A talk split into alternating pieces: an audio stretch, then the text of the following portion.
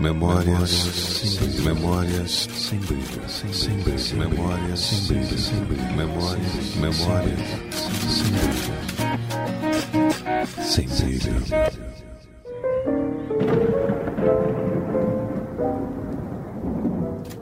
Seis de outubro. A tempestade lá fora consumia meus pensamentos. Meu coração trêmulo deixava-se levar pelo início da noite mortificante. Posto à máquina de escrever, sentindo a coragem na ponta dos dedos, quase podia tocar as histórias que contaria. Desbravaria como um bandeirante o âmago do meu ser e abriria as portas da minha alma para os meus leitores. Meus olhos cansados já estão secos pela idade e a amargura de ver meus sonhos despedaçados. Veja bem, o escritor divide com seu leitor o passado da forma mais escancarada possível e tem suas feridas tocadas por olhos que talvez nem compreendam suas angústias. A pureza protege esses olhos que se cegariam com a realidade em seu estado mais cru. Hoje, aos 37 anos, não tenho méritos, best-sellers ou prêmios fantásticos dos quais me orgulhar.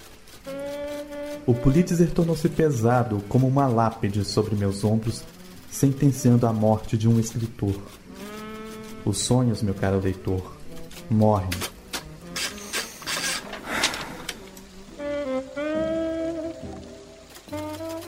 É fácil contar minhas histórias.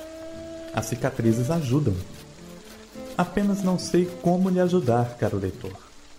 Mas sei que preciso de dinheiro. E honestamente, me parece que a autoajuda é a única prateleira que ainda não fechou as portas para os meus livros. Uma dessas cicatrizes, um tanto quanto peculiar, abriga o dente de um tubarão em minha orelha. Não surfo e não sei das ondas mais do que a nostalgia que me trazem. Sei do esforço, e em uma de muitas aventuras, na tentativa de escrever a mais crua realidade, embarquei na Baía da Guanabara em um barco que supostamente estaria destinado à pescaria de grande porte. Queria destrinchar os aspectos cruéis da vida de um pescador humilde e corajoso. Mal sabia que precisaria também da coragem ao meu lado e um espírito pronto para aventuras.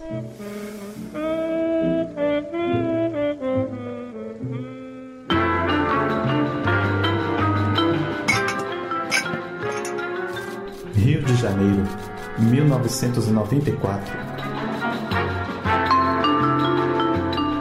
Que atmosfera inebriante. O pescador Judas com seus passos lentos, relapsos. Aquele velho homem me parecia ser tão confiável. Embarquei no seu navio capenga, que mais parecia um grande e esquisito barco de pescaria. Quando dei por mim, estava em alto mar com um pescador desacordado Ainda me lembro de sua voz no início da viagem. Essa viagem será inesquecível. Percebi uma certa ironia. Comecei a sentir medo do homem, mas no mar você não tem para onde escapar. Olhas o mar ao sol poente e vai morrendo longemente em seu adeus crepuscular, a voz do mar. Comecei a notar que aquele pescador passava horas e horas afiando sua faca numa pedra e depois usava para palitar os dentes. Esse é o teste final. Se a faca lixar os meus dentes direitinho é porque essa aqui é das braba.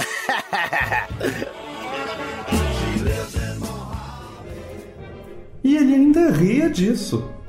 Estava absolutamente apavorado com a brutalidade daquele homem. Só embarco em canoas furadas. Se a canoa não virar, olê.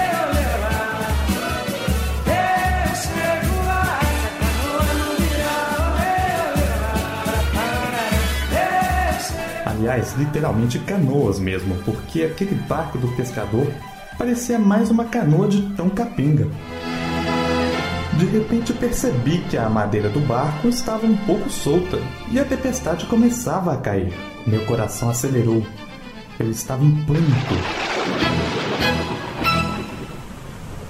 É, é que quando o mar fica assim, o barco não obedece muito a gente, sabe? Então às vezes você tá ali indo pra leste, sabe lá porque o barco vai noroeste, essas coisas acontecem, mas a gente não tá perdido não. E pode ficar tranquilo que amanhã você tá em casa. Não disse nada. Minha mente só repetia. O que, que eu vim fazer aqui mesmo? Entrei de gaiato no navio. Entrei, entrei, entrei pelo cano. Embora a vontade fosse de pegar uma serra elétrica e triturar a cabeça do infeliz, a situação atual não me permitia. Por mais incompetente que o indivíduo fosse, eu dependia de sua pouca destreza no mar. Como é que eu fui parar numa roubada como aquela?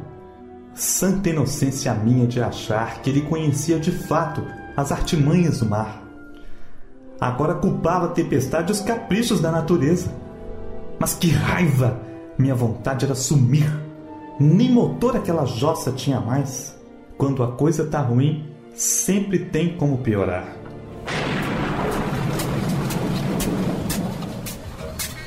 O infeliz ainda tentava consertar o motor com facas.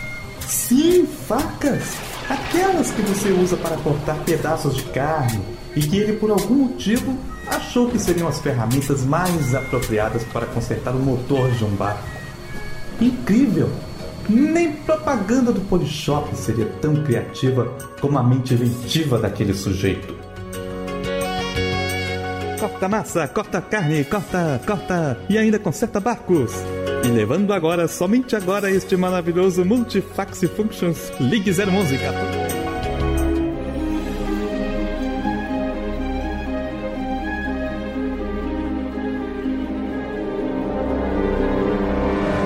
Vencido pelo cansaço, o pobre pescador começou a se debater contra as paredes do barco.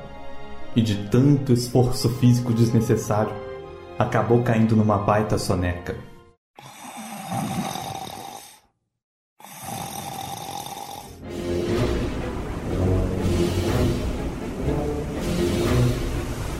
O que não resolvia meu problema de forma alguma. Afinal de contas, a tempestade continuava. E o barco sem direção, o motor não funcionava e nem mesmo haveria chances de escrever minhas últimas e sinceras palavras pois afinal de contas elas iriam naufragar também. Mas como desgraça pouca é bobagem, ainda recebo a visita de um animal muito interessante, um tubarão.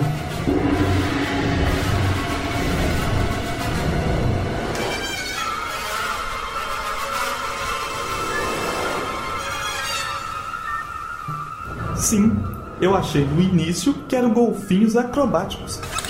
Mas, meus caros, isso só existe na Disney, no que eles chamam de SeaWorld. Me lembrei da genialidade do Steven Spielberg e me deparei com minha própria burrice. Aquela boca cheia de dentes. Estranhamente lembrei do Jô Soares. Bocão! Doutor, por que quando eu abro a boca o senhor fala bocão? Eu falo, eu falo bocão que eu sou vidrado em boca. Eu adoro boca. Eu acho que a boca é a entrada da vida. Que hora para ter um humor negro. Nem lembrava de como se rezava. Mas daí pra frente foi um tal de Nossa Senhora Aparecida pra lá, pra cá. Nem gosto de lembrar.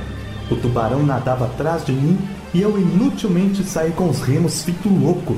Uma forte dentada cometeu minha perna, me levando a dores insuportáveis que nunca hei de esquecer. Ah! Minha perna! Minha perna!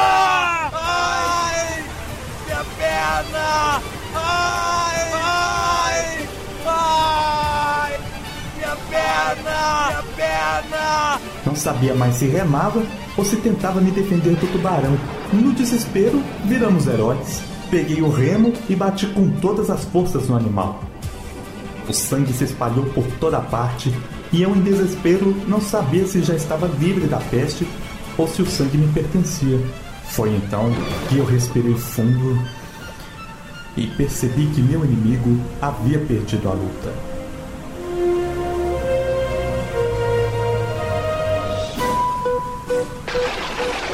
Estranhamente, naquele momento, senti compaixão. Pois o homem que vive das palavras entende a crueldade da natureza humana que nada condiz com a natureza daquele bicho.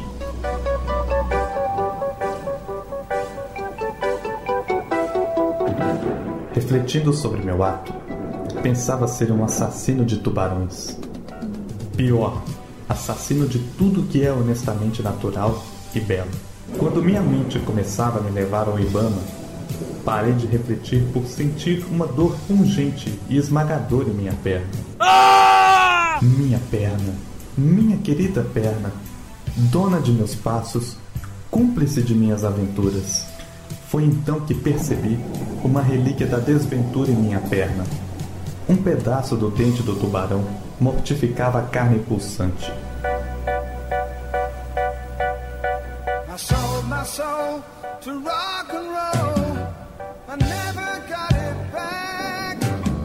Ainda heroicamente, dentro dessa história que mais me parece agora um milagre divino, não importando a crença religiosa, consegui remar contra a maré forte até encontrar o navio de marinheiros. Calma, calma, nós vamos te ajudar. Aquelas nobres almas do mar me salvaram como anjos das águas que me conduziram até a praia. Quanta alegria nos traz a volta a nossa pátria do coração.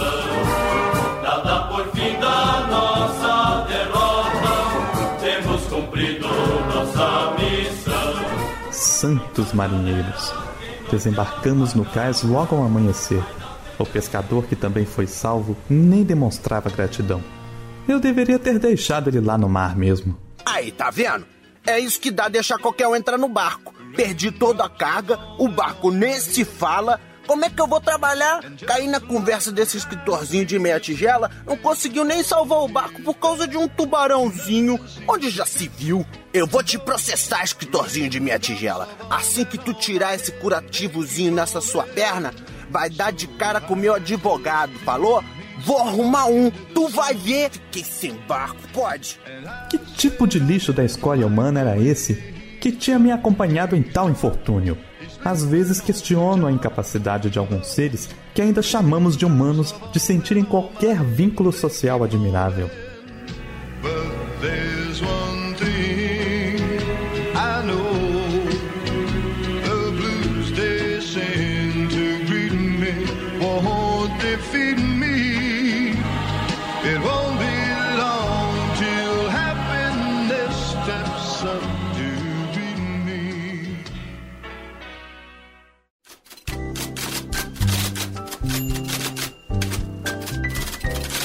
Rio de Janeiro, 1994. Assim que chegamos ao porto, os gentis marinheiros me levaram ao hospital.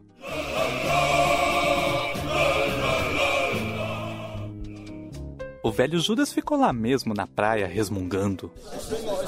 Eu vou te processar, escritorzinho de minha tigela. Assim que tu colocar um curativozinho nessa tua perna, vai dar de cara com o meu advogado, falou? Vou arrumar um, tu vai ver. Fiquei sem barco, pode? Minha recuperação foi rápida, mas eu não sabia se isso era bom ou ruim. De repente eu estava no Rio de Janeiro, sem nenhum tostão no bolso e sem material para publicar. Eu queria ter escrito sobre a conduta do pescador, sua dignidade, sabedoria perante a vida. Tive o azar de parar no barco onde Judas perdeu as botas, literalmente. Aquele pescador ingrato não merecia nenhuma palavra que meus singelos dedos pudessem escrever.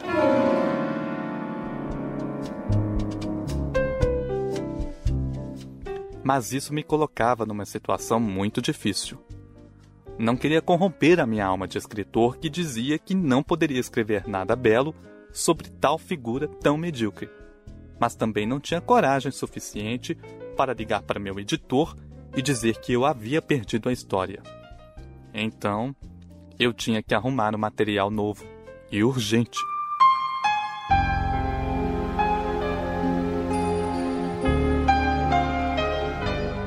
Mas mais urgente mesmo era a necessidade de achar um lugar para ficar pelo menos por aquela noite. O Rio de Janeiro é uma cidade maravilhosa. Cheia de oportunidades, pensei. Cidade maravilhosa, cheia de cantos mil. Cidade maravilhosa, coração do meu Brasil. O problema é que estava chovendo muito e eu precisava achar qualquer abrigo bem rápido. De repente, a cidade já não era tão maravilhosa assim. Eu corria pelos guetos na noite e já havia tomado conta daquela imensidão. Eu não conhecia as ruas pelas quais passava. Eu era um estrangeiro perdido naquela cidade que agora se mostrava sombria e inóspita.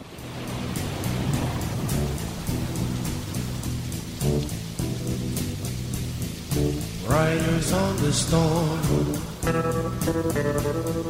Riders on the storm. Com a chuva tomando conta dos meus passos, fui levado a uma igreja que parecia ser o único local onde eu poderia me abrigar. Tive sorte por não ter encontrado nenhum concorrente para disputar aquela marquise. Peguei então minhas tralhas e fui dormir no jardim coberto. Assim que o padre, sem me perceber, entrou calmamente.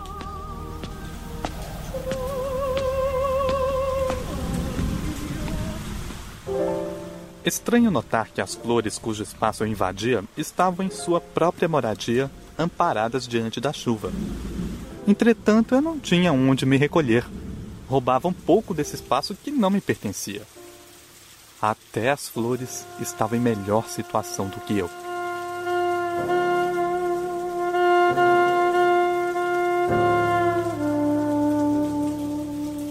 Tentando esquecer a fome e adormecer um pouco, vi de longe a figura de um velho andando na chuva.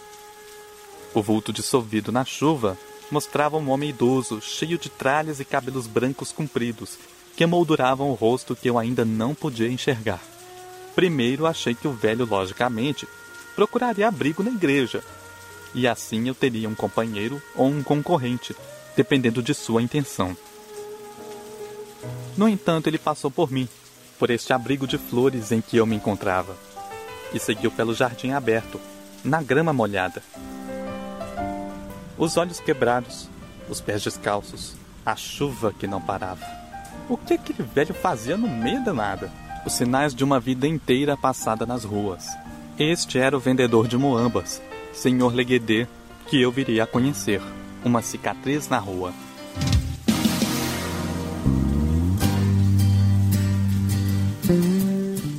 Chuva? Não, não. Um sopro da alma. Um sopro da alma. Ah, vida real. A loucura do velho não parecia ser incomodada pela chuva. Ele parecia uma criança. Vento solar e estrelas do mar. A terra azul da cor do seu vestido. Saiu brincando no meio da chuva, batendo palmas e rodopiando como se estivesse descobrindo o mundo. A terra azul da cor do seu vestido. O girassol da cor do seu cabelo. Agora rodopiava mais rápido, com os braços abertos, olhos fechados, rindo e cantando se jogou na grama.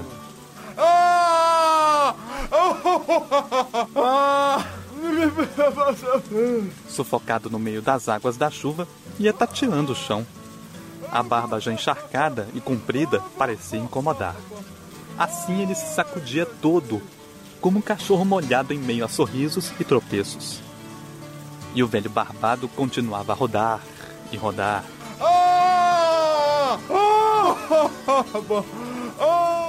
Sua alegria invadia todo o meu ser. Ficava olhando para aquele homem brincando na chuva, com vontade de partilhar de sua alegria. Aquele homem provavelmente não tinha abrigo ou comida como eu, Mas ao invés de se encolher diante da adversidade, resplandecia em alegria contagiante. Talvez ele soubesse como viver a vida. Minha criança velha e abafada em minha alma soturna aparecia vagarosamente sendo convidada para brincar na chuva também. Os olhinhos da minha infância, agora distante, até se fechavam de prazer. Sonho, sonho de se jogar na chuva e brincar uma vida inteira. Sonho meio sem começo, sem braço. É meu sonho despedaçado. Meus sonhos são os grãos que não formam castelo de areia. Reduzi-me a uma alma inconstante e angustiada que perambula pelas ruas sem saber para onde ir. Meus sorrisos já são mortos. Enfiei-me mais para dentro do jardim para me proteger da chuva. Levantei devagar para me esconder mais.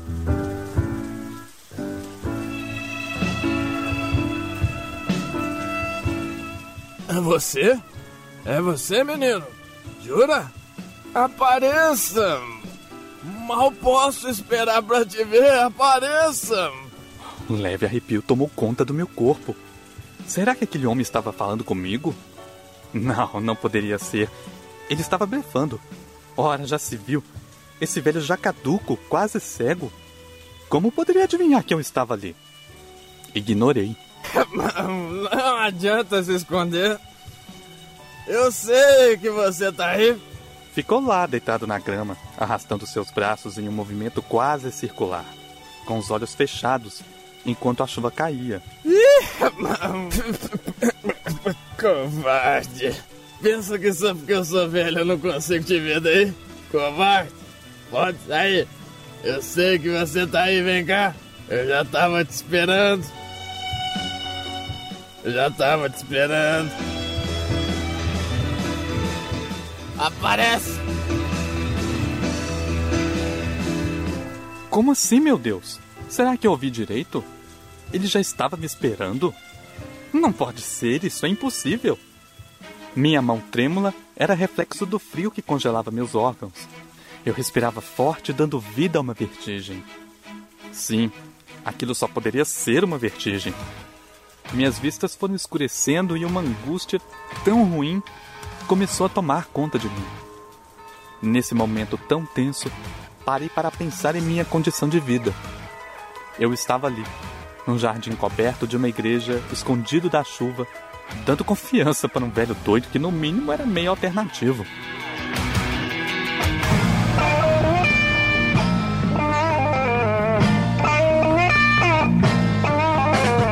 Já deveria ter experimentado metade dos entorpecentes existentes, tomado 90% de todos os chás de cogumelo das mais variadas espécies possíveis e passado por mil e uma situações no mínimo bizarras. Como minha vida era patética.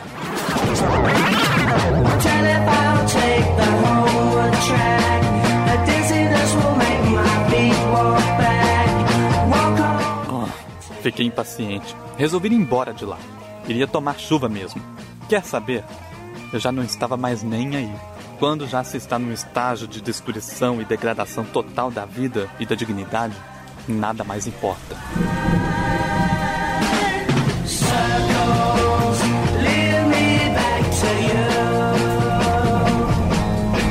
Num ato quase heróico, saí correndo do meu abrigo.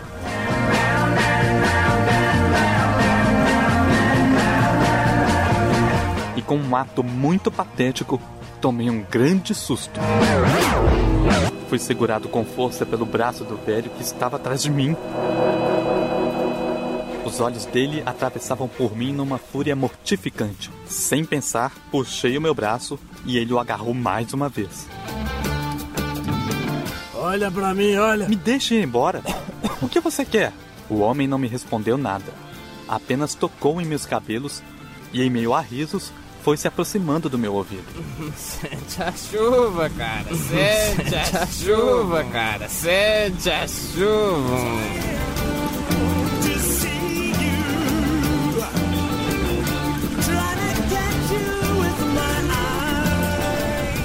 Afaste-se de mim. Você nem me conhece. Ah, eu conheço a sua alma. Vai ficar perdendo tempo? Você acha que sabe de tudo? Eu vim pra te contar o que você não consegue ver. Cadê o dente de tubarão? Dente? Como você. Mas. Como você sabe disso? É, esse mesmo. Que tá escondido no seu bolso esquerdo. É, do lado de uma chave.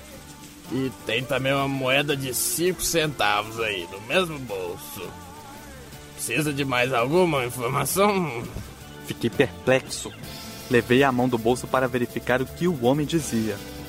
Lá do lado esquerdo de minha calça, meu Deus, lá estava o dente de tubarão. A enfermeira me entregou depois que recebi a alta do hospital. E, nossa, lá estava a chave de casa e uma moeda. Trêmulo verifiquei. Eram cinco centavos. Calma, homem. Assim você fica branco e cai pra trás, ué. Onde é que eu vou arrumar um hospital pra levar um homem desse tamanho? Segura a onda aí.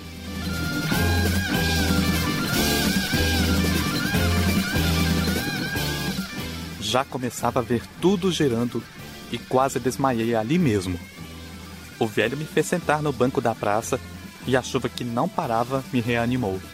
Consegui melhorar e pouco a pouco minha resistência ao velho foi quebrada.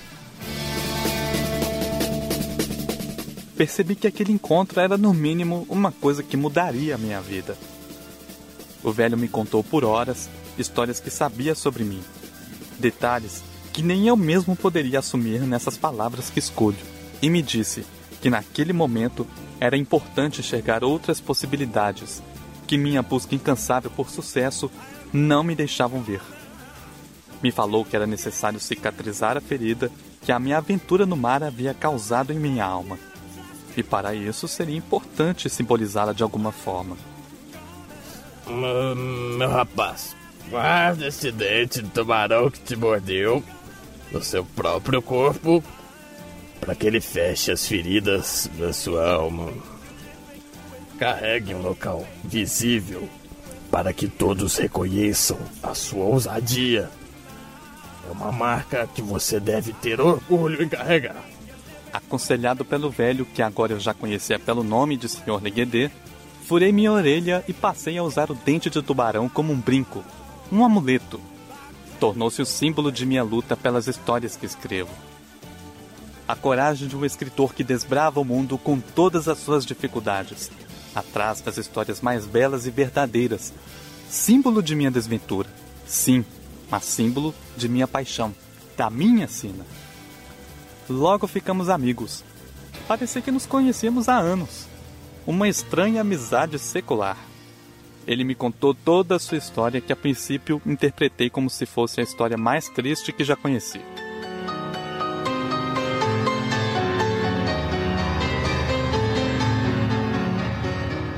Aos sete anos, ele perdeu os pais, mortos nas mãos de traficantes. Sobrevivente de um tiroteio numa comunidade humilde no Rio de Janeiro, ele foi viver nas ruas, sozinho. Como muitas idas infinitas da vida, fui levado muitas vezes para o lado mais belo e o lado mais cruel que podem existir.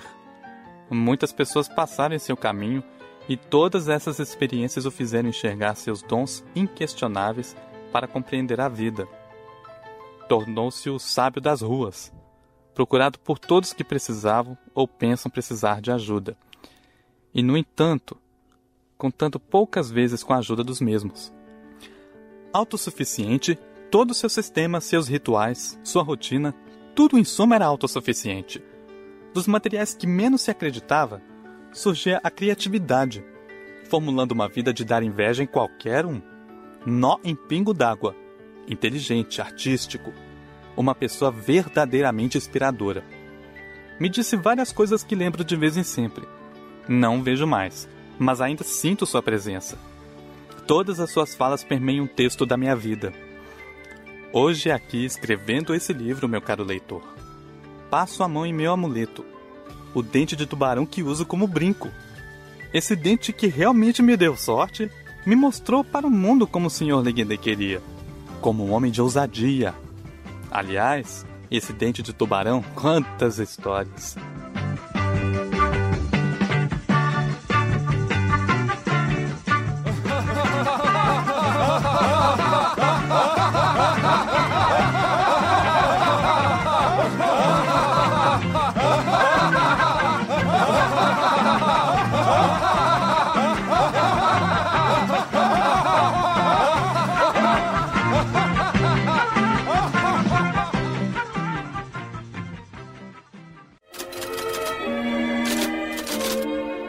Memórias sem brilho. Memórias sem brilho. Sem brilho. Memórias sem brilho. Sem brilho. Memórias. Memórias sem brilho. Sem brilho.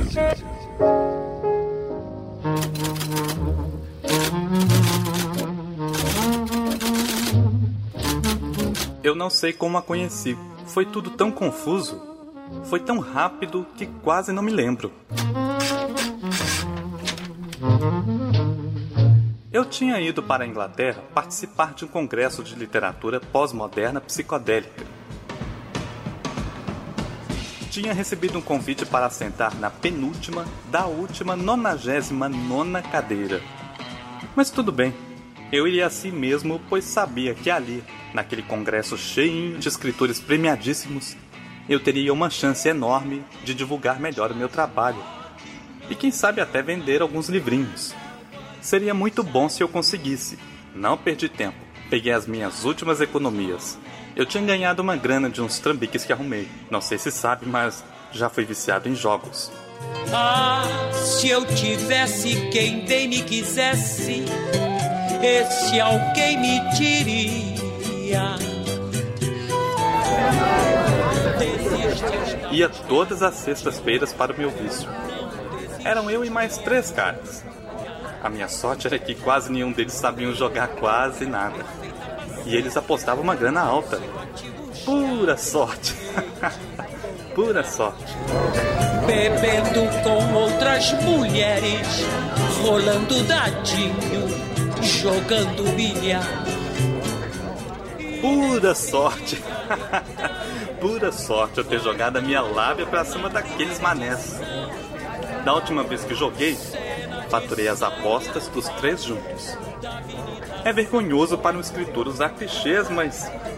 Pô, foi mais fácil que roubar docinho de uma criança.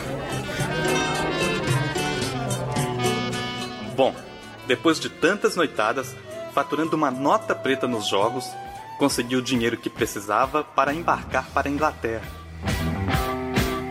Não deu outra. Embarquei na companhia aérea mais barata que eu conhecia para economizar mais e poder gastar tudo que eu tinha na terra do velho mundo.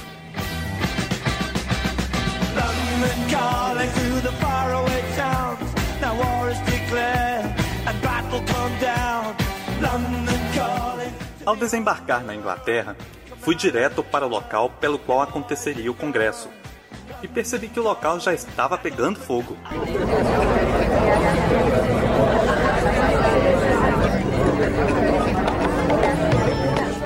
Uma quantidade gigantesca de escritores das mais diversas partes do mundo.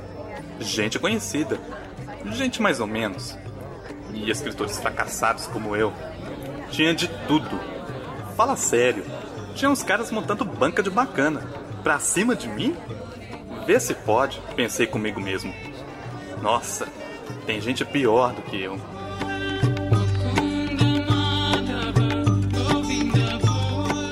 Congresso já estava ficando muito chato e eu já não aguentava mais ficar lá escutando aquele bando de gente. Um querendo aparecer mais do que o outro. Pensei comigo, ah, quer saber? Acho que joguei boa parte do meu dinheiro fora.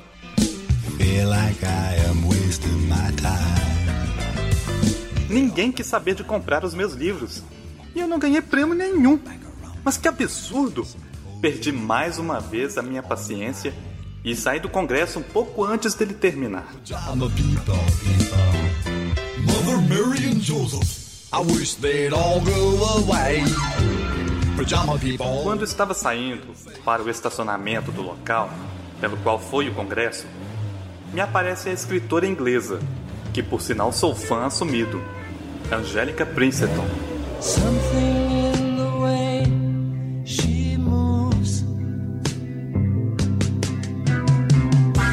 attracts me like no other lover. Ah, Angélica Princeton, grande escritora de suspense policial, os meus preferidos. Cara, só de ter visto ela, já me tinha valido o congresso inteiro. O problema era que eu, no auge de minha máxima ignorância, na época mal sabia quem era Angélica Princeton. Nunca tinha lido um livro sequer dela. Como era patético e estúpido. Ah, achei ela interessante e, usando a pior das minhas cantadas, Fui até ela perguntar as horas. Fui me aproximando dela e soltei a pérola. Que horas são? Como assim?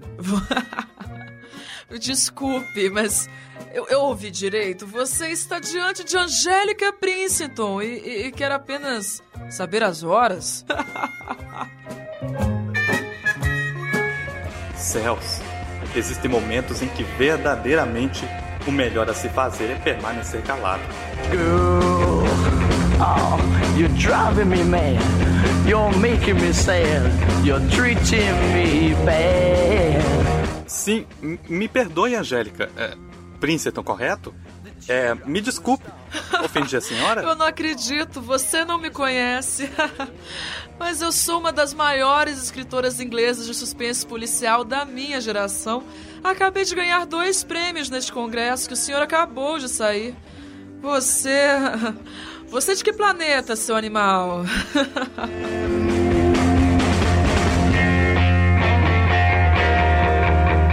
Congelei mais uma vez. A mulher que eu estava inutilmente tentando jogar uma porcaria de uma cantada acabava de me chamar de animal. Eu era mesmo um jumento completo. Como não conhecia a grande Angélica Princeton, fiquei com cara de palhaço bem na frente dela. Queria ir embora dali correndo, mas pensei, se realmente fizesse isto, seria infinitamente mais ridículo. Ah, desculpe a falta de cérebro, Angélica. Acho que devo ir. Desculpe o aborrecimento. Não, não, não. De, de, de forma alguma, o senhor me desculpe a arrogância. Eu estou acostumada a ser tratada como uma celebridade. Aí, às vezes, eu acho que eu sou melhor do que os outros. É, é Perdoe-me. É, mas, sabe, isso é fantástico. É, é, é, é, meu Deus. É fantástico saber que eu estou conversando com alguém que não tem a menor noção de quem eu sou. Graças a Deus nunca leu os meus livros e. E aí não vai ficar perguntando, esgotando a minha paciência, falando sobre o quanto ele gosta do meu estilo de escrita. Não vai querer saber o que eu estava pensando quando eu escrevi aquele livro. E, e nem vai querer saber o que eu vou escrever no próximo. Meu Deus. Olha, é, isso é fantástico. Eu estou assim. É, aliviada. Meu Deus, que bom isso acontecer comigo, né? Nossa. Achei ela muito atraente. Percebi que enquanto ela falava, seu rosto se inclinava ligeiramente para a direita e um ângulo de mais ou menos uns 15 graus para cima. Que fantástico!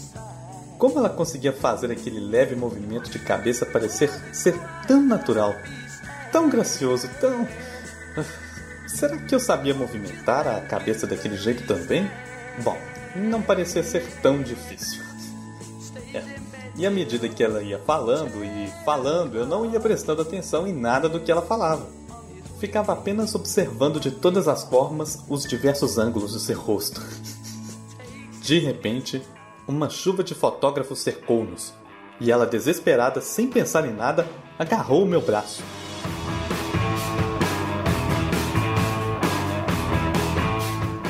Ai meu Deus, são os idiotas os fotógrafos. Anda, anda, a gente tem que ir embora. Não fique parado feito um poste. Vamos sair daqui. Vamos sair daqui antes que eles nos atropelem com esses flashes. Pelo amor de Deus, vamos, vamos, vamos. Vamos pro meu carro, vamos, vamos. Mas eu acabei de te conhecer. Como é que eu já vou direto para o seu carro? Para onde vamos? Você não tem escolha. Me desculpe, ou você vem comigo e fugimos daqui, ou amanhã você será a primeira capa do jornal de fofocas. Acredite em mim, se isso acontecer, meu amigo, sua vida irá se transformar num verdadeiro inferno. Vá por mim, eu sei bem o que é isso. Que mulher mais atrevida! Mal me conhece e já vem mandando só porque era famosa, achava que iria vir falando assim comigo, com toda essa arrogância?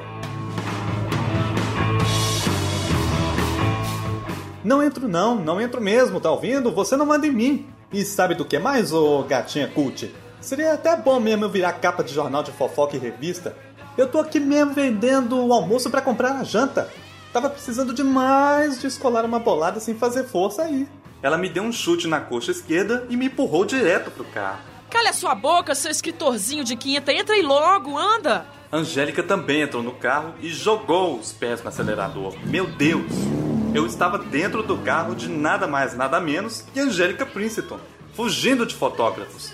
Foi a cantada mais mal feita e bem sucedida que eu já tinha dado na minha vida. Cheguei perguntando que horas eram e terminei correndo dentro do carro dela. Na maior parte das vezes, as mulheres me dão um tapa no rosto ou me despacham com um doce e leve xingamento. Pensei enquanto eu e ela corríamos. Me dei bem. Comecei a me perguntar onde é que aquela mulher estava me levando. Antes estava achando aquela história muito engraçada, mas, mas agora tinha começado a estranhar. E se ela não fosse escritora nada, e se fosse uma dessas psicopatas que tem uma criatividade magnífica e fértil? Talvez poderia até ser se fosse. Meu Deus, eu estaria perdido. O mais estranho era que eu não estava com medo. Pensei mais uma vez comigo mesmo. Eu devo ser um completo palhaço. Com perdão da pergunta, uh, mas. Uh, para onde é que a senhora está me levando? É, é, olha, desculpa, é, desculpe, o, o, o, eu já estou quase perto de casa. É, eu deixarei você aqui mesmo, é, próximo deste bar. O senhor deve ir agora, não é seguro nem para você nem para mim, não é mesmo? Então tá, boa noite, né? É, você. É, você não vai descer, não? É, que eu já parei o carro. Mas para onde é que eu vou? Aonde é que eu vou ficar, moça? O bar está fechado. é mesmo, olha só, é verdade. É, toma, toma aqui. É, pega esse dinheiro para pagar um táxi que irá levá-lo até sua casa. Nothing's wrong. Who's gonna drive me home tonight? Quis tentar dar uma de cavalheiro e recusar. Não, não posso aceitar. Você mal me conhece. Olha, você entrou nessa enrascada por minha causa. Então aceite, por favor, e pare de fazer drama. Mesmo se quisesse aceitar, minha cara, a esta hora não passa sequer um táxi. Quem iria ser louco de esperar por um táxi aqui, bem no meio desta quase estrada deserta? E por falar em localização, a senhorita vai me desculpar, mas se aqui já está chegando próximo de sua casa, você mora mal demais. Como é que você acha que eu me escondo desses fotógrafos? É, eu tenho que me esconder, horas. é, tem razão. Se eu estivesse em seu lugar, iria morar dentro de uma gruta. dentro de uma gruta? Até que não seria má ideia. Você é engraçado. Nothing's wrong.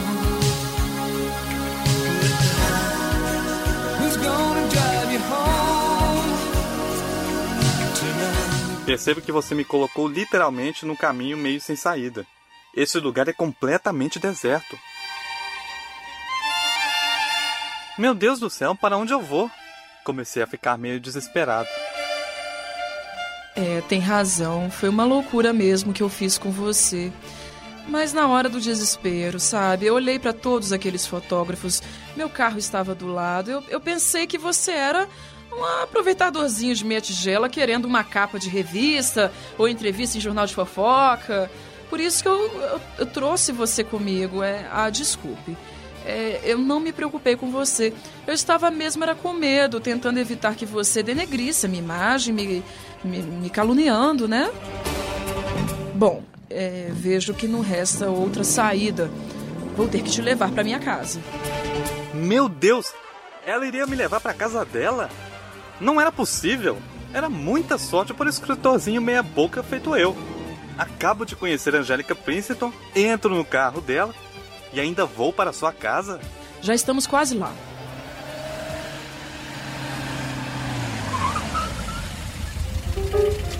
Finalmente chegamos. Sua casa mais parecia um castelo desses abandonados.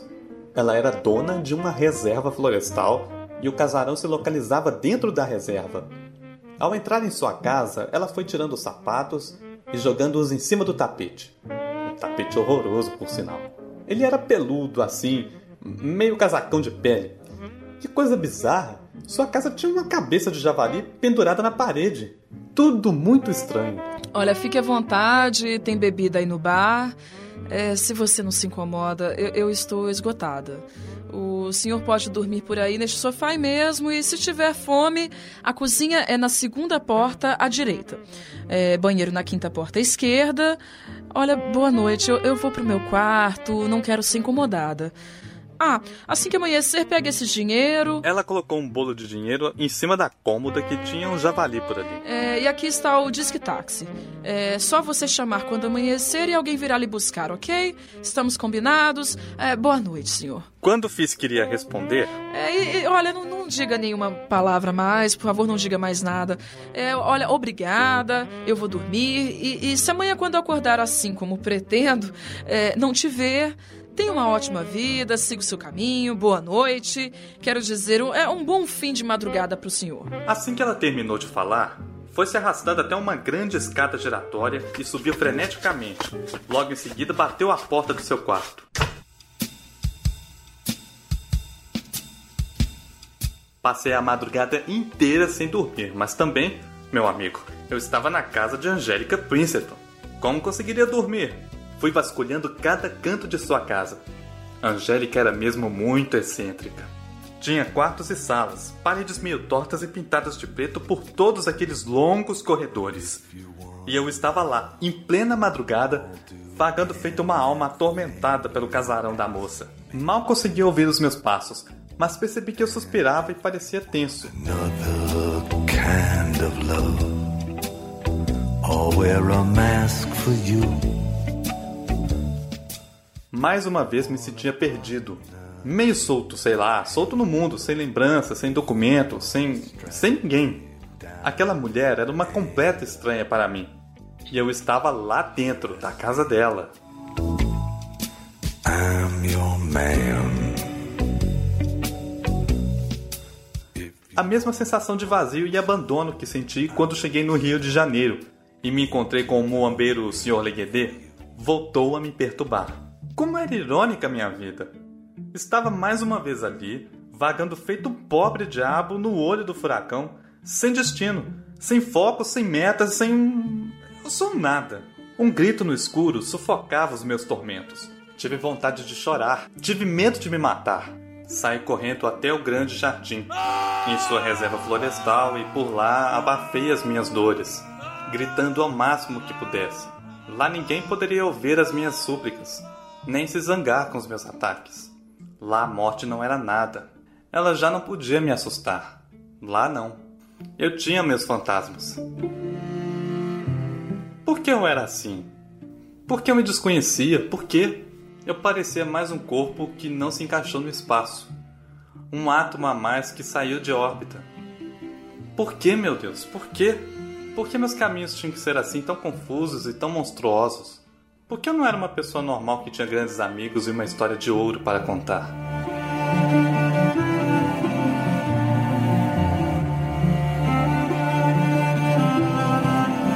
Minha história de ouro.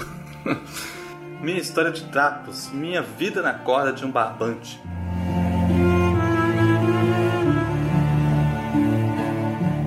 Minha vida de mentira, sem glória. Arrancaram as páginas do meu livro. Despedaçaram meus olhos, mataram a minha alma. Eu não tenho peso, nem forma. Eu sou a sua mais triste lembrança remota. Eu sou o sopro que se esvaziou, a luz que não apareceu, a morte que nem doeu. Ao retornar ainda na madrugada para a casa de Angélica Princeton e tentar inutilmente dormir, fui subindo as escadas. Fui me aproximando do quarto dela. Escutei calmamente. Angélica chorava também. Me senti cúmplice, talvez da mesma dor, do vazio, do tiro no escuro que ela me dava. Eu estava ali tão perto dela. Eu estava com ela, mas ainda dançava sozinho. Encostei o meu rosto na parede de seu quarto e, sem querer, chorei junto com ela. Baixinho, quase podia ouvir a sua respiração.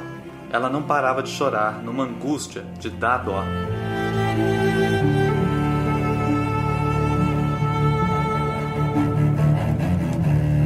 Que eu poderia fazer?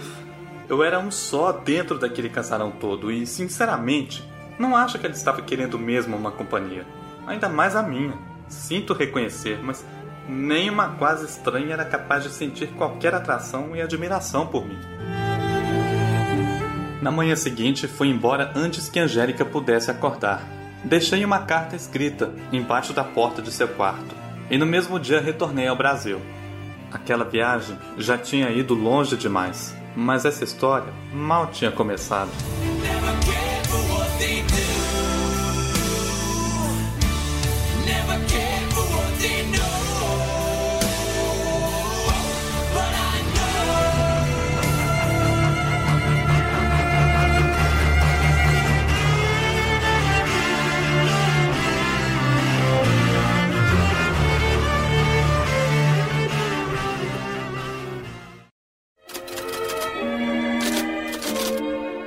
Memórias sem brilho. Memórias sem brilho. Sem brilho. Memórias sem brilho. Sem brilho. Memórias. Memórias sem brilho. Sem brilho. Is this the real life? Is this just fantasy? Caught in a landslide, no escape from reality. Nem sempre as coisas terminam com um simples fechar de uma porta. Às vezes, por aquela fresta ainda aberta, mesmo sem saber como, nasce um sentimento maior. E quando percebemos, já estava lá, apenas não notamos. Toda a emoção de minha crise existencial, na madrugada que passei na casa de Angélica Princeton, ganhou outras proporções ao perceber que minha anfitriã, tão famosa e exótica, sofria de forma tão humana e semelhante a mim. Me identifiquei com ela.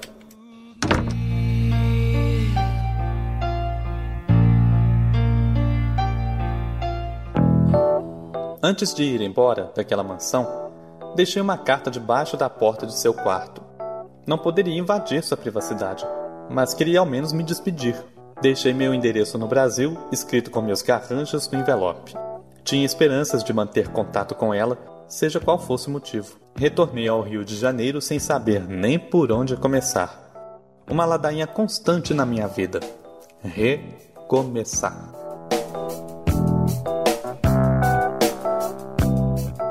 Dessa vez, mais do que falido, sem inspiração para escrever e nem dinheiro para o aluguel, tive que engolir o meu orgulho e voltar à cidade em que nasci.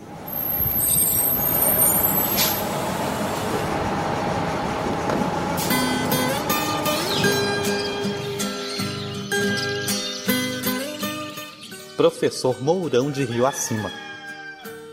Foi lá que passei a infância e é onde meus pais, aflitos com minha desventura na vida, moram até hoje. Minha mãe me recebeu de braços abertos e olhar apreensivo. Meu filho, você parece que não come. Cismou tanto de ir pra Inglaterra e olha só como está. Um trapo humano. Meu pai não falou muito, mas disse que era bom que eu ficasse por uns dias, porque fazia mesmo tempo que eu não passava por lá. Na verdade, a família toda sabia que eu estava falido. Todos sabem quando recebe de volta o parente sem alento que teimou em ser escritor e acabou voltando com o rabo entre as pernas.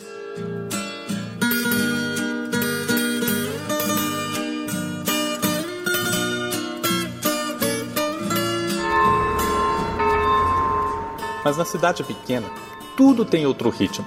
Aquela vida que anda a passos lentos. Ah, eu já começava a sonhar em escrever novamente e vender os meus livros. Talvez para leitores mais modestos. Talvez fosse esse o caminho para o escritor meia-boca como eu. Estava tudo decidido. Ia pensando meu plano, sentado no banco da pracinha. Só faltava uma coisa para dar tudo certo: inspiração. Alguma coisa que surgisse e, plim, um novo livro mudaria a minha vida. Eu tentava ouvir meus próprios pensamentos, mas o maldito carro de som não parava de passar em volta da praça. Me torturava com aquele volume todo. Respeitável público! Sejam bem-vindos ao universo mágico do circo! Plim. Essa era a minha inspiração, o circo. Nada mais empolgante do que desvendar os bastidores do picadeiro. Encontraria a verdadeira alma do palhaço e conheceria o cotidiano do espetáculo, o universo da sedução e os perigos das performances dos artistas. Eu tinha que ir nessa estreia.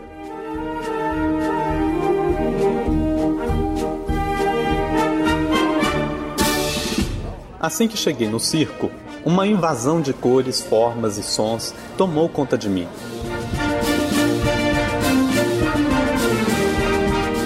Logo vieram as atrações. Malabaristas, trapezistas, palhaços, mágicos, maquiagens excêntricas e truques perigosos. A arte, a vida e a morte. Hoje tem goiabada? Sim! Hoje tem marmelada? Sim! E o palhaço, o que que é?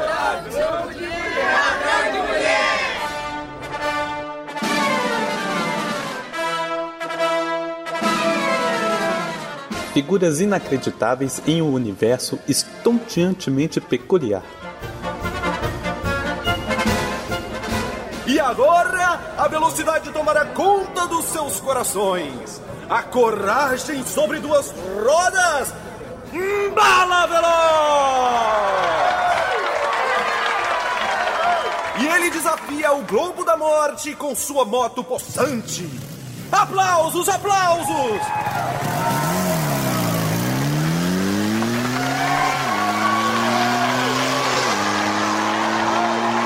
Aplausos, aplausos! É o Circo Predolha!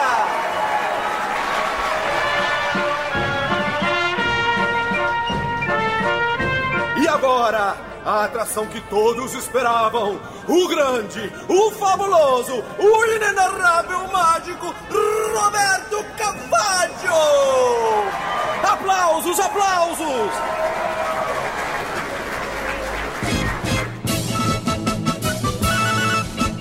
Eis que surge um homem de fraque preto com uma capa enorme que ele usava para cobrir o rosto.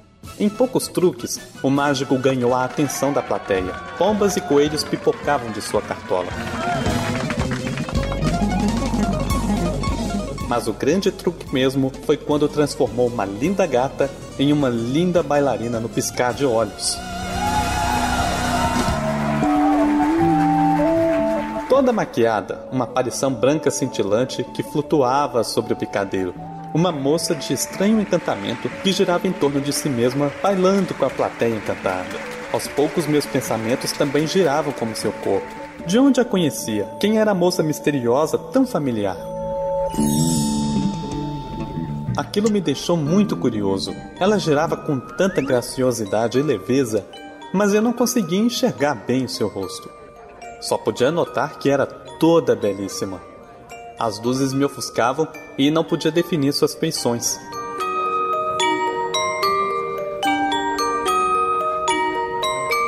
Meu Deus, seria ela, Angélica Princeton? Não pode ser. Mas o que, o que ela estaria fazendo aqui? Num circo em Professor Mourão de Rio Acima? E de repente, meu Deus, o mágico a fez desaparecer. Meu coração saiu pela boca. Para meu alívio, ela reapareceu dentro de uma espécie de caixa gigante de música. Nesse momento, a música havia parado e a bailarina também. Ali parada como uma estátua em pose tão graciosa, essa bailarina, parecidíssima com Angélica, era uma dessas bailarinas de caixas de música, só que em tamanho natural. Eu ainda estava muito intrigado. Seria Angélica? Será que eu estava vendo coisas? Quanto mais as luzes do palco se alternavam, mais a moça parecia com a musa, que até hoje persegue meus sonhos. Mas enfim, eu não poderia fazer nada a não ser assistir e esperar o final do espetáculo para talvez vê-la. Enquanto os palhaços brincavam curiosos em volta da caixa de música gigante, eu refletia sobre minha vida. Naqueles breves minutos de palhaçadas, refleti muito sobre minha vida. Eu era mesmo um palhaço, escondido em minha máscara de escritor com a qual eu poderia ser quem eu quisesse e ao mesmo tempo ninguém. Mesmo se a bailarina fosse Angélica, por mais absurdo que isso fosse, afinal, uma grande escritora de renome mundial se apresentando em um circo tão pequeno em Professor Mourão de Rio Acima? Não, não tinha cabimento algum. Mas mesmo se fosse ela, a bailarina, mesmo assim, o que eu diria? Eu poderia facilmente me apaixonar por uma mulher tão linda e bem-sucedida como ela. Mas o que a faria se aproximar, se encantar por mim? Eu não teria nada a oferecer. Sou um escritor medíocre em crise existencial. Acordei meus pensamentos distantes quando o apresentador do circo anunciou o final do espetáculo com um ato final. Agora, senhoras e senhores, a última atração da noite! Aplausos, aplausos! Os palhaços, agora sérios, deram corda na caixa de música. Aplausos, aplausos! E a bailarina, Angélica de meus sonhos, rodopiou por toda a parte ao ritmo da música que emocionou toda a plateia.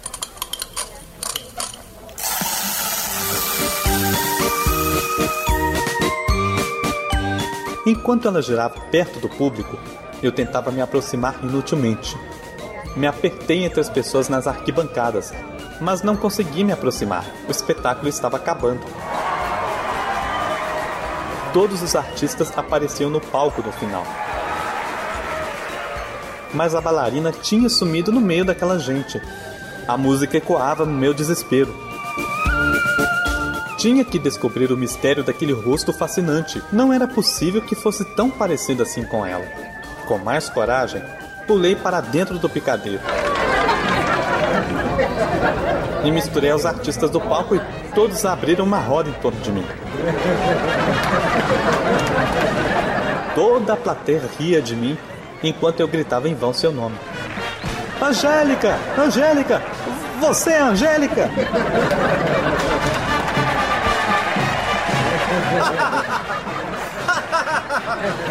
Corra, moço, corra, mas não vai adiantar. Eis o espetáculo da vida: o palhaço atrás da Colombina. Vejam, senhoras e senhores, a vida imita arte ou a arte imita a vida? Uma boa noite a todos! Hoje o Circo Pretólia parte para outras cidades. Breve será o retorno, longa será a saudade. E até o próximo espetáculo! Morrendo de vergonha por ter sido ridicularizado em público, percebi que a única coisa que importava mesmo era mudar de vida. Não seria mais o palhaço que se esconde atrás de palavras mal escritas. Não seria mais o escritor que teme viver a própria vida. Que papel de palhaço eu fiz? Posso não ter muito para oferecer, mas preciso rever Angélica. Reencontrar a Colombina.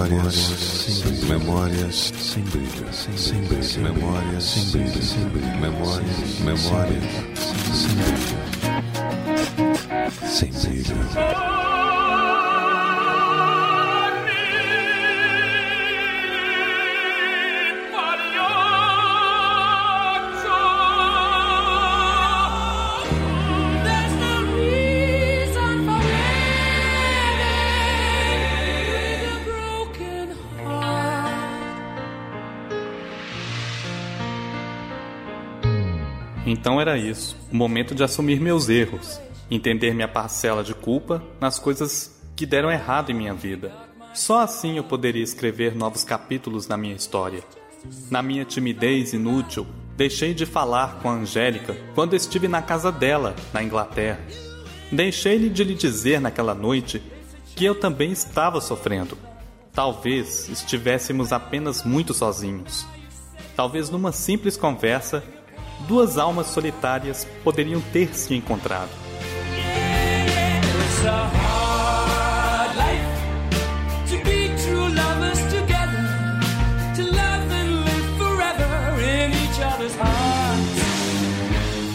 Mas fui estúpido comigo mesmo, não aproveitando a chance de falar com ela.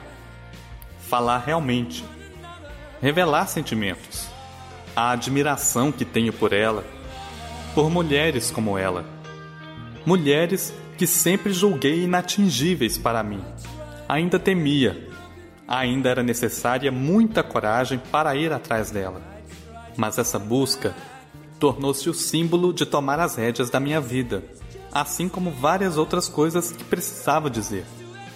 Gente, eu não podia de forma alguma continuar em Professor Mourão de Rio Acima. Aquela cidade estava mesmo me enlouquecendo. Comecei a ver coisas que não existiam. Achei até que tinha visto a Angélica no circo. Nossa, eu realmente não estava bem. Perdido como algum objeto antigo que acumula pó em cima de um grande móvel. Professor Mourão de Rio Acima. Oh, cidadezinha que nadava na minha mente. Eu nadava no nada. Andava sozinho pela noite fria e sombria dessa pacata cidade, lembrando do calor da minha vida frenética no Rio de Janeiro. As montanhas silenciosas da cidade lembravam os olhos sérios e arrogantes de Angélica. Angélica!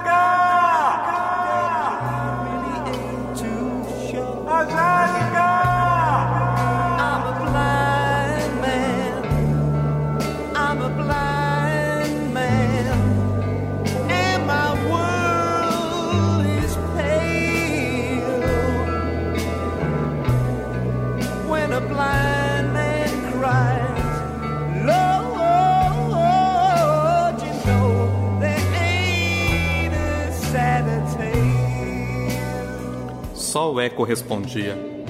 Mas como sair de professor Mourão de Rio Acima? Meus pais já estavam preocupados comigo. Dependia deles para tudo. Parecia um adolescente em casa de novo, reclamando e enchendo a paciência.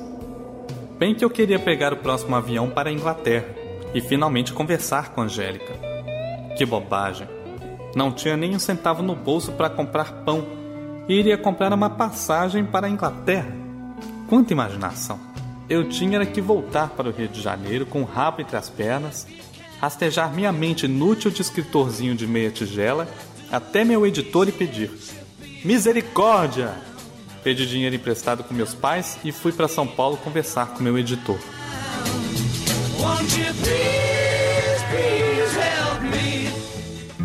Aí, rapá, rapadura é doce, mas não é mole, não. Aí, tu tá querendo ganhar dinheiro? Aí, ser escritor famoso? Então, tu vai ter que ralar, meu amigo. Vai ter que trabalhar bonitinho. E eu tô doidinho pra mandar serviço pra quem não tem medo da labuta. Que que é isso aí? Mas, senhor Cleovander, eu não tenho medo de trabalhar, não, viu? Então, é isso aí que nós vamos ver. O que eu quero dizer, meu rapaz, é que eu preciso que tu vá viajar para Campinas, trabalhar para um evento que irá falar sobre as pedras mineral e pesquisa aí. Nesse evento, muitos pesquisadores vão estar falando lá, mostrando todas as pedras minerais já encontradas em solo terrestre. E por que não em terras interplanetárias? Eu fiquei sabendo que os organizadores do evento disseram que os meteoritos advindos do cosmos que acidentalmente caíram na Terra também serão exibidos com exclusividade no evento. Ou seja, só vai ter cara com bala na agulha. Essa gente tá na cidade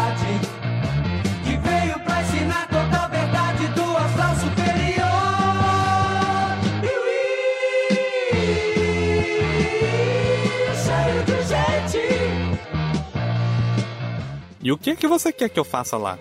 Ora, vai lá pesquisar tudo bonitinho, tintim por tintim, fazer um relatório detalhado pra mim, entendeu? Vai lá, vai lá, vai lá. Fica lá rodeando os caras. E isso vai servir como base para você escrever um romance de ficção científica pra editora. Não tem erro. Olha o aquecimento global. Olha os planetas Terra aí, cara. As galáxias estão em chama, entendeu? Tu não lê jornal, não? pô. Olha os, os raios ultraviolentos nas camadas polar, cara. Só dá isso nas notícias, meu amigo. Pode confiar, tem erro não. É lógico que a onda agora é ficção científica, cara. Isso aí vai vender pra caramba. Como é que é? Ficção científica? Mas o, o aquecimento global não tem nada a ver com ficção científica.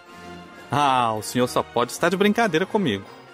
Olha aqui, meu filho. Tu acha mesmo que um cara como eu, que se chama Cleovander da Boa Esperança, vai te colocar em roubada, meu amigo? Eu sou um cara muito sério. Eu sou muito cheio dos estudos. PHD, graduação. É... O senhor vai me desculpar, mas ficção científica não tem nada a ver com o evento que o senhor quer que eu vá. Para ser ficção científica, tem que ser ficção. Pelo amor de Deus. Esta feira vai receber cientistas, pessoas que estudaram, que sabem do que estão falando. E isso não é ficção. Um texto sobre esse evento seria como escrever pesquisa acadêmica, ou no máximo material didático para escolas. E eu lá levo jeito para escrever essas coisas? Aê, ô artista! E tu tem muito talento mesmo para escrever aquelas porcaria que tu me arrumou de livro vagabundo que não vendeu uma porcaria de remessa nenhuma. Desse jeito tu não pode prosperar. Olha aqui, rapaz. Escuta bem direitinho. Eu já tô perdendo a minha paciência com você. Não vem fazer charminho pra cima de mim, não. Que essa eu não vou aliviar pra você. Olha aí, se tu recusar essa proposta, pode ir arrumando as suas trouxinhas agora. Que tu vai pro olho da rua, meu irmão. Rua! Tá bom pra você? Meu mundo caiu. Eu aceito. Vou escrever sobre ficção científica, claro. Mas saiba que isso não vai ficar assim. Você conseguiu. O senhor me humilha porque sabe que não tenho eira nem beira. Eu já vou indo então, vou trabalhar como o senhor me pediu. Pega aí, rapaz. Nesse envelope tem tudo o que tu precisa. Comigo é tudo muito organizado, não tem pirataria aqui não. Aí, já vai indo, que eu estou cheio de abacaxi para descascar. Vai logo e trata de escrever um livro que preste dessa vez. E é de ficção científica e ponto. É, parece que tem tudo: passagens, dinheiro para hospedagem, alimentação. Tá certo. Já vou indo então. Gente mais agradecida que eu arrumo, viu? Dou o melhor serviço da casa pra ele e já vem com nhenhenhen. Ah, vai procurar teu lugar no cosmos, meu amigo. Eu, hein? Nunca vi. Ditado, quem espera desespera E nós quase virou fera De tanto te esperar Fui para o maldito evento. Uma chatice sem tamanho. Praticamente uma tortura. Que tipo de pessoas se interessariam por pedras? Ou melhor, pedras minerais e pesquisas geológicas do período paleozoico da Terra?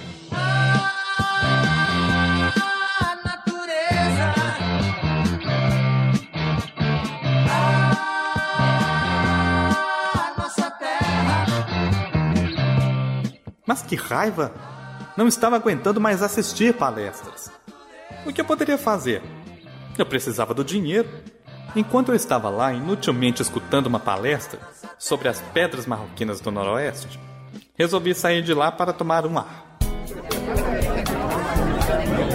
Achei um lugar simpático para tomar um café. É, um cafezinho, por favor. Gelei. Aquela voz era. Não podia ser. Ei, é, tudo bom? A gente se conheceu na Inglaterra, não é? Parece estranho, mas acho que me lembro de ter visto você lá. V você se lembra de mim? Congelei completamente. Mal podia acreditar. Era Angélica. Claro que lembro. É um prazer revê-la. Nós passamos uma situação embaraçosa correndo de fotógrafos naquele evento de literatura, lembra? Foi uma loucura aquele dia. É, foi mesmo. Você teve até que dormir na minha casa. É Juan seu nome, né? É sim, Juan Miller. Mas o que você faz aqui, Juan? Você se interessa por geologia? Bom, eu tive que vir até aqui a pedido do meu editor. Ele quer que eu escreva um livro de ficção científica e realmente acredita que esse evento vai me servir de inspiração. Olha só que absurdo. É, você não me parece muito satisfeito em ter que vir aqui. Nada satisfeito. Eu detesto geologia.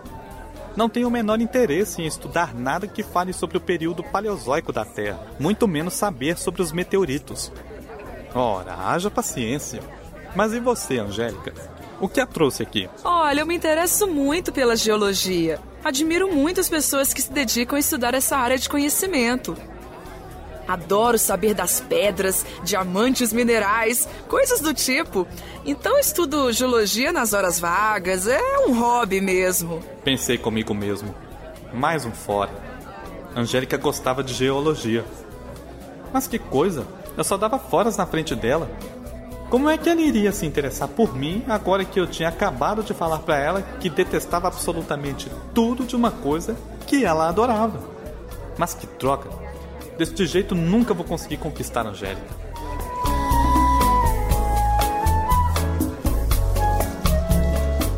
Angélica, estou absolutamente entediado. Quer tomar esse café comigo? Nossa, chamei a Angélica para tomar café? Por mim tá ótimo. Não acreditei. Angélica aceitou. Sentamos numa mesa mais afastada dentro da lanchonete da livraria. Você não acha estranho nos encontrarmos assim, de maneira tão súbita? É, confesso que nunca esperava encontrá-la aqui. Eu menos ainda. É a primeira vez que venho ao Brasil completamente sozinha. Das outras vezes sempre estava com amigos ou familiares. Estou me sentindo muito sozinha dessa vez. É bom ver uma carinha conhecida, uma surpresa bem agradável. Obrigado, Angélica. Você também é uma surpresa agradável para mim. Então, o que tem feito? Bem, a vida não tem sido muito fácil desde que eu voltei da Inglaterra. Confesso a você que estou praticamente falido e desempregado. Nossa, mas como isso aconteceu? Ah, não consigo vender meus livros, não consigo fazer nada que dê certo. E agora meu editor quer que eu vá escrever ficção científica. Entendo, a vida de escritor é difícil mesmo. Sim, imensamente. Não tem outra saída. Minha vida se transformou numa. numa grande chatice, numa sucessão de obrigações. Meus livros foram um fracasso, minha reputação está abaixo de zero e não tenho nada, absolutamente nada.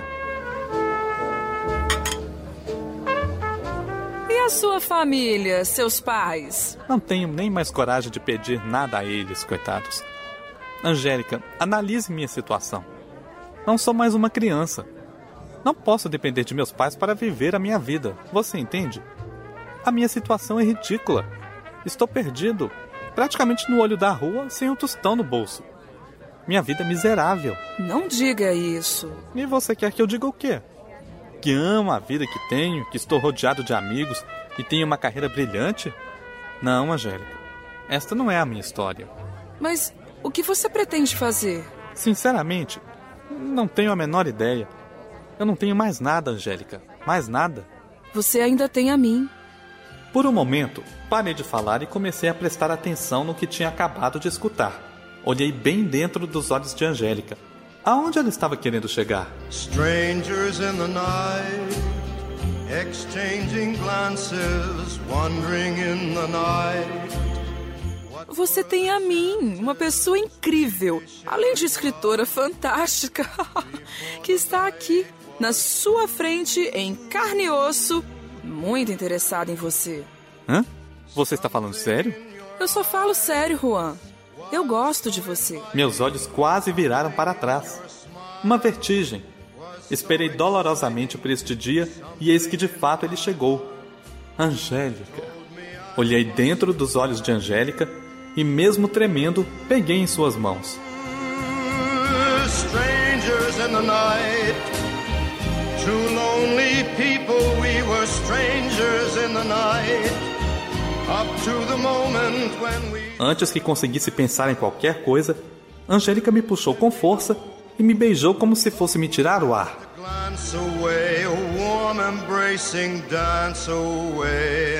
Quase não acreditei. Era Angélica mesmo. Era ela quem estava ali comigo. Eu era a pessoa mais feliz do mundo. Ficamos juntos durante todo o evento. Minha vida parecia ter novas cores. Estava muito feliz. Há quanto tempo não sabia o que era isto? Estar feliz? Angélica olhava diretamente nos meus olhos e me dizia séria com o mesmo olhar fascinante. Não diga nunca mais que você não tem nada.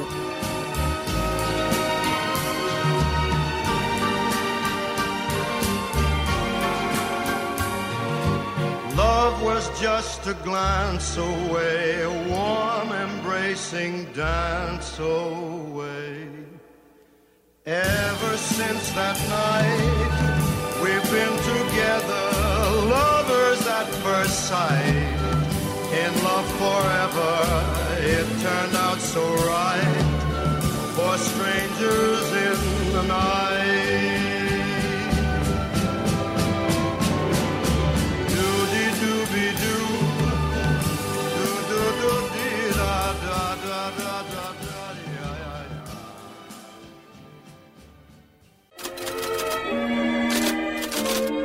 Memórias. Memórias sem brilho. Sem brilho. Memórias sem brilho. Sem brilho. Memórias. Memórias sem brilho.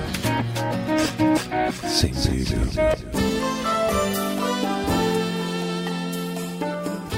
Finalmente alguma coisa deu certo na minha vida. Ora, dizem que quando você tem azar no jogo, você tem sorte no amor. Bem, eu tinha azar em tudo. Já era hora de ter sorte com a minha querida Angélica. Demorei muito encontrar. Agora eu quero só você. Mas embora eu achasse que as coisas estavam finalmente dando certo na minha vida e que a lenga-lenga da minha ladainha de escritor iria acabar, ou seja, venderia livros finalmente. Não foi bem assim que aconteceu. Meu Deus, que vida apertada, trabalho não tenho nada, vivo num martírio sem igual.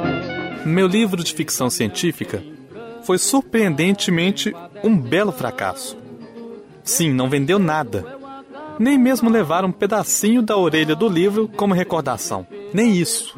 Nem os hospitais que reciclam papéis receberam de bom grado a minha singela obra literária de ficção científica. Aliás, de ficção científica, aquilo não tinha porcaria nenhuma. Por que eu fui na onda daquele infeliz do Cleovander que cismou de querer que eu escrevesse que as galáxias estão em chamas? Elas nunca estiveram em chamas. Nunca. Nem mesmo em um segundinho de faísca em toda a história intergaláctica que se tem notícia. Fracasso? Fracasso é pouco.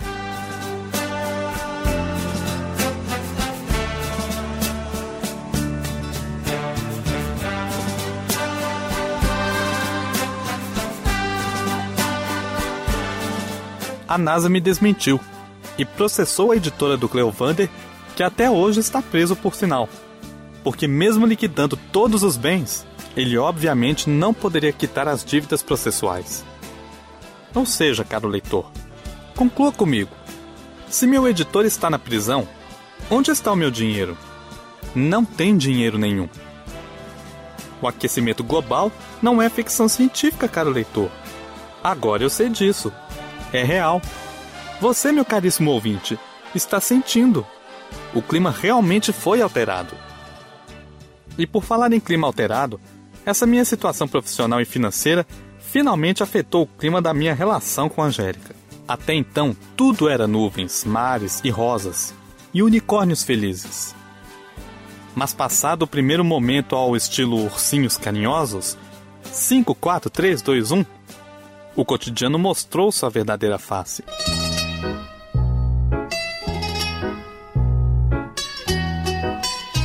Sem emprego e sem ter onde cair morto.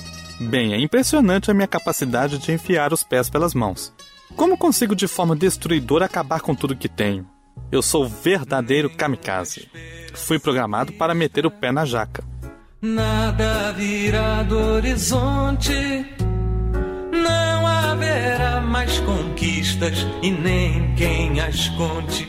Depois desse fracasso editorial, resolvi continuar no Rio de Janeiro, pois voltar para professor Mourão de Rio Acima seria humilhante demais, até mesmo para mim. Fiquei na casa de verão de Angélica, no litoral do Rio de Janeiro, durante um tempo. Pelo menos até que conseguisse encontrar o meu caminho. Angélica se preocupava comigo e queria me levar para a Inglaterra. Ela queria me ajudar com a carreira de escritor. Fazia mesmo de tudo para me incentivar. Mas eu não queria. Pelo menos não naquele momento. Estava muito chateado e não queria passar por mais uma decepção. Dinheiro não é semente que plantando dá. Se eu quero ver a cor dele, eu tenho que trabalhar. Se ando alinhado é porque tenho gosto. Se ando endinheirado é com suor do meu rosto. Os amigos de Angélica definitivamente me irritavam. Passavam horas falando de seus feitos literários e todas as publicações mais vendidas, além de considerarem museus e galerias de arte os lugares mais emocionantes e badalados da face da Terra. Ora, mas eu me sinto absolutamente impregnado por tamanha fusão monocromática diametralmente oposta ao percurso não linear daquela consideração do autor. O criptônio magnita ferrífico 57 é um composto altamente radioativo presente na maior parte dos rochedos organolípticos encontrados no extremo sul do deserto do Atacama. Os lençóis freáticos estão impregnados de uma toxina biocombustível degradável presente nas escamas das arraias polares. O pior era o terrível hábito da Angélica de, do nada, entrar em conversas quilométricas sobre o estado geológico de um lugar lá na Conchichina. Olha, eu me sinto muito angustiada em saber que os hepatócitos de biciclomieríase estão em escassez na estratosfera das camadas venúcreas, né? Não tinha paciência para isso. Definitivamente, eu preferia procurar meu lugar nos cosmos do que passar horas escutando sobre pedras. Todos aqueles artistas, ganhadores de fantásticos best-sellers, cheios de vantagens, roubavam minutos preciosos da atenção da minha amada. Não que ela não me desse atenção, mas quando o assunto ficava um pouco mais interessante, logo eles mudavam o tema e voltávamos à era dos assuntos rochosos sem fim. E estavam em todos os lugares. Passavam dias na casa de verão de Angélica. Não suportava mais. Se nada tenho e cada um vale o que tem. Quem sou eu pra sufocar a solidão da tua boca? Ainda mais agora que eu estava completamente sem rumo em minha vida, achando que toda a minha carreira profissional iria se acabar. Eu perderia todas as minhas ilusões de vida. E eu sempre sonhei em ser um grande escritor. Francamente, Nunca pude pensar que chegaria a tamanha infelicidade e fracasso diante de toda a minha trajetória de escritor. Até que no fatídico dia, fui a um lançamento de livros em uma cafeteria com Angélica.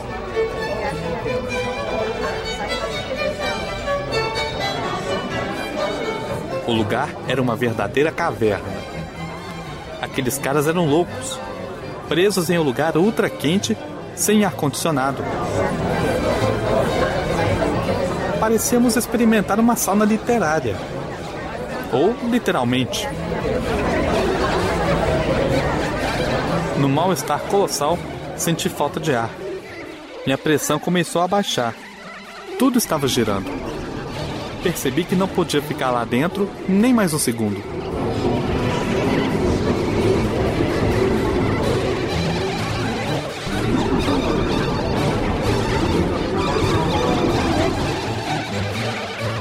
Angélica, eu preciso ir embora.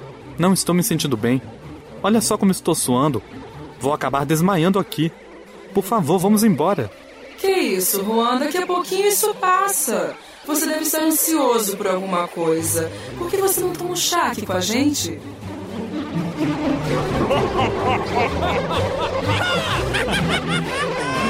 Eu detesto chá. A última coisa que deviam me oferecer para me reconfortar é um chá. Poxa, Chá não resolve o mal-estar de ninguém. Aquele líquido esquisito com saquinho boiando e restos de pó no fundo da xícara é um desastre. Angélica, não dá mesmo, eu tenho que ir. Ah, que, chato, você! Então pegue a chave, eu volto de táxi. Não vou sair daqui agora só por causa do seu chilique, não. Está super interessante. Ainda mais agora. Robert Brand Meyer vai lançar seu novo Está livro. super interessante. As crateras do Ainda inferno. mais agora. 8.500 Robert Fahrenheit ao vai nosso lançar seu redor. novo livro. Ela devia estar brincando. Eu pensava e repetia como mantra. Ela tem que estar brincando. Quer saber o que está o inferno? A minha cabeça. Em chamas com esses assuntos geológicos quando eu estou quase morrendo nessa sauna. Estou quase vendo o apocalipse e você falando em crateras? Faça-me o favor, vou embora mesmo.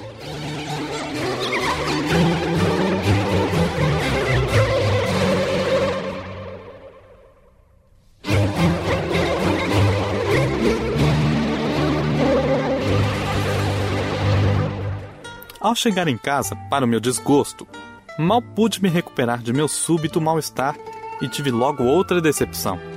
Na mesinha de centro da sala, um cartão repousava silencioso, guardando o próximo infortúnio de meu destino. Em meio a desenhos de rosas, poucas palavras diziam: Querida Angélica, obrigado pela maravilhosa companhia.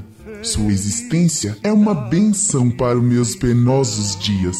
Sinto tanto sua falta, querida. Você iluminava meus dias. Quando você vem novamente, estou com seu presente aqui, apenas aguardando seu retorno. Meus braços estão abertos para lhe receber. Assinado Nonô. Um ciúme e o nosso amor se acabou. Amassando aquele maldito pedaço de papel em minha mão gélida de raiva, fui deixando enegrecer tudo em minha volta, imaginando ter perdido a coisa mais preciosa que minha humilde vida pode receber do destino. Seria Deus tão cruel? Que perversidade seria essa? Um castigo divino? Quem seria esse infeliz, esse ser da escolha humana que surgiu do nada para tomar de súbita, sutil como uma avalanche e ira mortificante perpassando os meus vasos sanguíneos tirando de mim a única e singela paz espiritual que já residiu em meu ser. Eu reluto. Eu vingarei. Não perderei a Angélica para um ser que atende pelo nome de Nonô. O que é Nonô? Isso não é nome, nem tampouco forma uma palavra. São duas sílabas, é quase uma onomatopeia. Meu nome é Juan Miller. Juan, coisa de espanhol. Miller, minha descendência alemã. Meu nome vem do latim. Esse sujeito não tem nem raiz linguística para a formação do próprio nome? Nem a estética do seu nome condiz com a harmonia de suas palavras. Nonô! Impressionante. Estou derrotado. Ela podia me trocar por Márcio Delaor, por Pierre Iranovich, por Diógenes da Fonseca ou Demetrios Atoneto. Mas não, tinha que ser um sujeito chamado meramente de Nonô? Não! A senhora Angélica me deve uma explicação.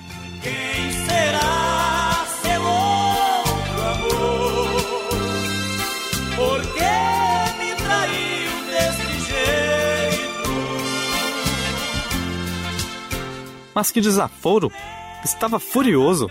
Assim que Angélica chegou, já foi logo com a bomba. Angélica, mas que palhaçada é essa de ficar recebendo recadinho de nonô? Você está achando que eu tenho cara de palhaço? Quem é esse nonô? Quero escutar uma explicação agora! Juan, você não entendeu nada. Eu posso explicar Também não isso. quero saber. Cala a boca. Não estou aqui para escutar nada que você tenha para me dizer. Isso é muita humilhação. Mas, Juan, foi você mesmo quem disse que queria uma explicação assim, que eu falasse Chega, muito. Angélica. Você já falou demais. Mas eu não falei nada, Juan. Ou melhor, você nem me deixou terminar o que eu ia dizer, que era... Já escutei tudo que eu deveria escutar definitivamente em toda a minha vida. Francamente, Angélica,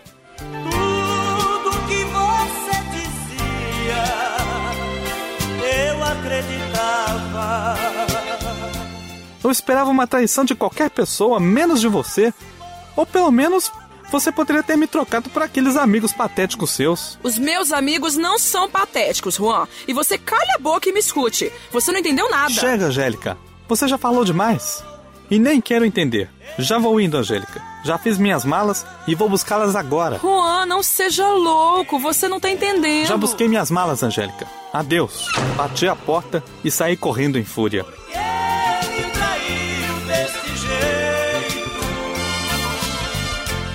Mas ainda tinha outra providência para tomar. Ah, mas é claro, fui tomar satisfações com o maldito nonô. Anotei o endereço que veio no remetente do cartão que o maldito enviou para Angélica e fui até a residência do infeliz. Quando cheguei no local indicado, Fiquei deslumbrado. O homem morava numa mansão. Nem perdi meu tempo. Bati na campainha freneticamente. Atendeu um empregado que mais parecia mordomo. Então disse a ele que queria falar com o Nonô. O senhor tem hora marcada? Não. Então perdeu seu tempo, meu caro. O senhor Nonô é um homem extremamente atarefado. Ora, já se viu. Atarefado. Pra ficar mandando recado pra minha ex-namorada, ele tem bastante tempo mesmo. Ah, dá licença. Empurrei o mordomo e já saí subindo as escadas. Avistei um escritório com a porta semi-aberta, fui logo abrindo a porta e dizendo: Quero falar com o Nonô. Mas o que é isso? Invasão? Quem é o senhor? Seguranças! Namorado de Angélica, disse ao velho em tom ameaçador, para tentar deixá-lo intimidado. Percebi que quando falei que eu era namorado da Angélica, ele fez uma cara assustada e falou: Ah, sim, claro. Você é o Juan Liver? Certo? Miller! É Juan Miller! Percebi que ele pronunciou meu nome com uma preguiça impressionante. Ah, que seja. Olha aqui, rapaz. Olha aqui, digo eu. Neste momento, o mordomo chegou com mais dois seguranças, querendo me botar para fora de casa. Mas Nonô impediu pior. Não, não se preocupem, não há necessidade. Eu já sei quem é o rapaz. Pode deixar que se eu tiver algum problema eu chamo vocês. Os seguranças e o mordomo foram embora. E eu já fui logo falando. Olha aqui, eu vi o bilhete que você mandou para Angélica, dizendo que sua existência é uma bênção para os seus penosos dias. Ora, o senhor não tem vergonha, não? Angélica está comigo, comigo. Ouviu bem? Sua existência é uma bênção para meus penosos dias. Meu jovem, isso é um mal entendido. Não tive intenção nenhuma de causar um embaraço a você. Você nem sabe quem eu sou. Deixa eu me explicar. Ah, mas é claro se não causasse nenhum constrangimento para mim. Se ninguém soubesse que a Angélica me trocou por você, isso não teria o menor problema, não é mesmo? Ah, o senhor já foi longe demais. Tomado pela fúria, virei a mesa do escritório do homem de cabeça para baixo e com um súbito sobressalto saí de seu escritório, deixando o homem boquiaberto sem entender nada. Saí da casa dele correndo, sem rumo, furioso.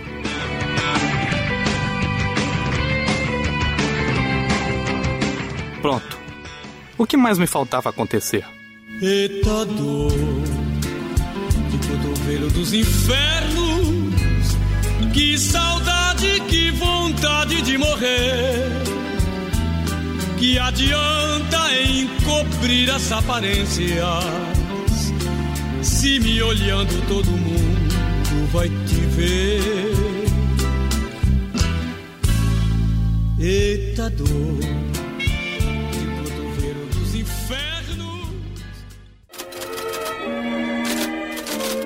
Memórias sem memórias sem brilho, sem brilho, memórias sem brilho, sem brilho, memórias, memórias sem brilho, sem brilho. Ai, meu calor. Ai, ai, ai, ai, ai, ai, ai, que calor. Realmente, o que mais me faltava acontecer? Nada. Já tinha perdido tudo. Estava desempregado, completamente falido, não recebi pelo meu último livro publicado, que foi de fato um verdadeiro lixo. Fui desmentido pela NASA, meu editor foi preso, estou sem ter onde morar. E perdi. Perdi a Angélica.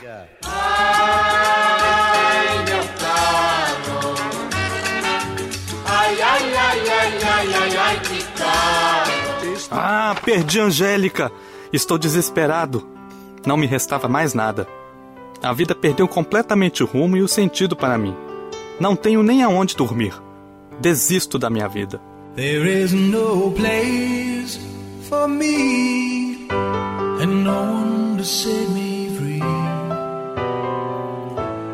There is no way to go. Já chega! Eu tentei, eu juro que eu tentei, mas não adiantou nada. Olha só onde eu vim parar. No olho da rua. Estava começando a pensar em suicídio. Não aguentava mais. Estava tudo dando errado e não parava mais. Times is hard to see that you're running out of luck. But now it's my old life, I don't Era pior que. Meu Deus. Estou desesperado. É o fim para mim. É o fim. Já chega, eu não suporto. As lágrimas já tomavam conta de todo o meu rosto. Um choro em soluços numa mistura de tristeza e pânico. Fui caindo no chão. Estava debaixo de uma ponte numa avenida deserta. Fui caindo sem saber exatamente o que eu estava fazendo. Nem mesmo para onde eu estava indo. Só sei que depois de me rastejar por um tempo, avistei uma linha ferroviária. Já era alta madrugada.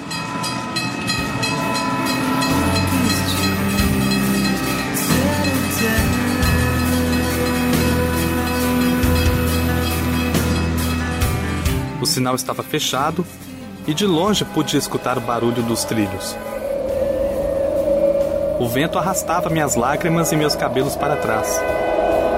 Fui caminhando decididamente pelos trilhos em direção ao trem. Era o meu fim. Já chega. Fui chorando com os passos trêmulos. Minhas vistas chegavam a falhar. E andando de cabeça baixa. Desesperado, arrasado, mas não parava de caminhar. Caminhava com uma certeza de dar medo. Ia decididamente ao encontro da máquina. Cada vez mais nítido o barulho que imagino. Arrancava faíscas dos trilhos. Passos lentos. Sinto uma voz fraca, meio morta atrás de mim. Eu tinha certeza que iria te encontrar aqui. Você vem de longe. Era o senhor Leguedê? Meu Deus! Mal consegui olhar para ele e eu estava em prantos. Me virei em direção a ele e fiquei parado, olhando para aquele velho senhor de olhos cansados, porém de tamanha sabedoria. A solução para os seus problemas está aqui mesmo? Nesses trilhos? Abaixei os olhos e chorava mais ainda. Olha o trem, vem surgindo de trás das montanhas azuis. Olha o trem.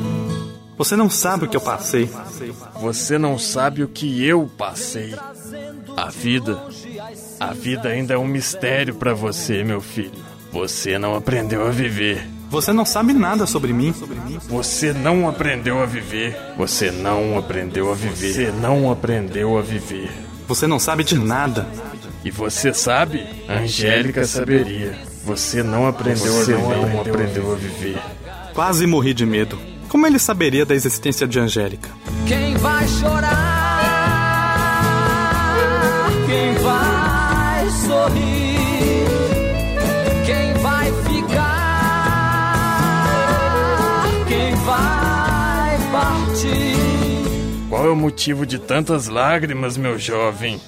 Estou desesperado. Perdi tudo que eu tinha. Perdi meu emprego, perdi meus amigos, Angélica, meu dinheiro. Meu editor foi preso. Perdi tudo que perdi minha dignidade. Emprego, perdi meus, meus pais estão decepcionados comigo. Perdi minha casa. Perdi minha dignidade. Não perdeu a vida. Não perdeu a vida. Olha o céu. Já não é o mesmo céu que você conheceu, não é mais. Não perdeu a vida. O barulho dos trilhos ia aumentando cada vez mais. E o velho ia saindo, quase que deslizando para fora da pista aonde passaria o trem. Mas continuava repetindo: Não perdeu a vida, não perdeu a vida. O trem dobrava a curva e já era possível de ser avistado. Cada vez mais perto de mim. De repente, o velho estende sua mão em minha direção e repete: Não perdeu a vida. Hum.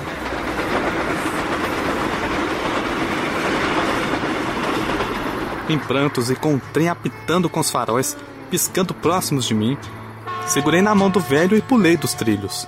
Escapei por um tris. Olhei o trem passar violentamente diante de meus olhos. E ao olhar para trás, o Sr. Leguedê já ia indo embora. Ainda não perdeu a vida, né? É sobre ela que você tem que escrever. O velho falava com as mãos para cima, indignado com a minha demência.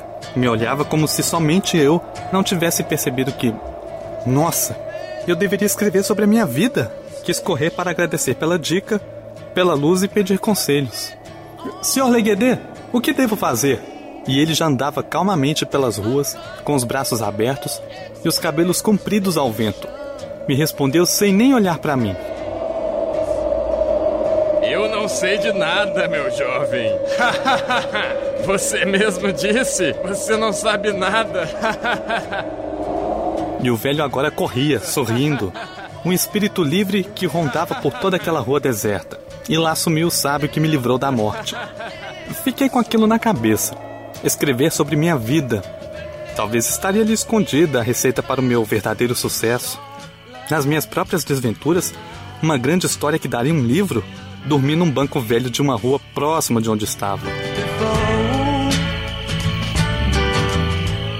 Acordei com meu celular vibrando desesperadamente meu bolso. Fui olhar, meu Deus. Tinham mais de 30 chamadas não atendidas de Angélica. Juan Miller, seu idiota! O Nonô é meu avô! Meu Deus, que besteira eu fiz! Que vergonha! Eu tinha ido à casa dele tomar satisfações. Que vergonha! Me desculpe, Angélica. Não sei nem o que dizer. Se você tivesse me deixado te explicar, nada disso teria acontecido. Desculpe, Sou Angélica. eu que não deixo você falar. Essa mania é minha. Desculpe, Angélica. Porque aqui, aqui é meu lugar. Fui até a casa de Angélica me desculpar.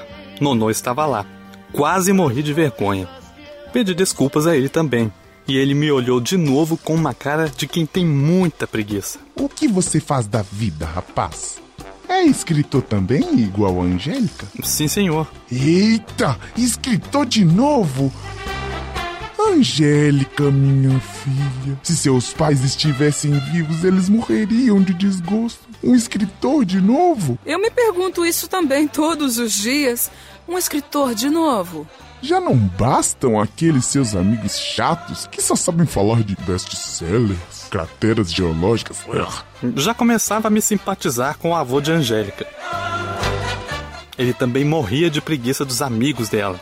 Mas para falar a verdade, pelo jeito que ele me olhava, não era só dos amigos dela que Nonô tinha uma preguiça enorme. Vamos ao que interessa. O senhor tem quantos livros publicados? Já ganhou quantos prêmios? Eu estava em uma entrevista de emprego e não sabia.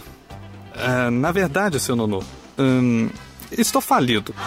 Meu editor foi preso e ainda fui desmentido pela NASA. é, Pela NASA? Porque escrevi um livro que deveria falar sobre ficção científica. E foi um tremendo fracasso. Ah, agora sim me lembro quem é você. É aquele escritor que disse que as galáxias estavam em chamas, não é mesmo? Nunca vi tanta bobagem escrita de uma vez só. É, sim. É, sim. Sou eu, senhor Nonô. Ah, Pelo que vejo, o senhor leu o livro. Mas é claro que eu li, rapaz. Caramba! Tem que comer muito arroz com feijão pra ser desmentido pela NASA, hein, meu amigo? que responsabilidade. Não é todo dia que eu vejo uma pessoa com uma história tão maluca assim. O senhor ainda não viu nada, vovô. O Juan é cheio de histórias pra contar. Já morou na rua, conheceu um suposto velho místico e já enfrentou até tubarão para escrever. Conta isso aí, rapaz, direito. Conta direito, rapaz. Você quer mesmo saber? Claro! Isso daria um livro? Isso daria um livro. Caramba! O senhor Leguedê estava certo.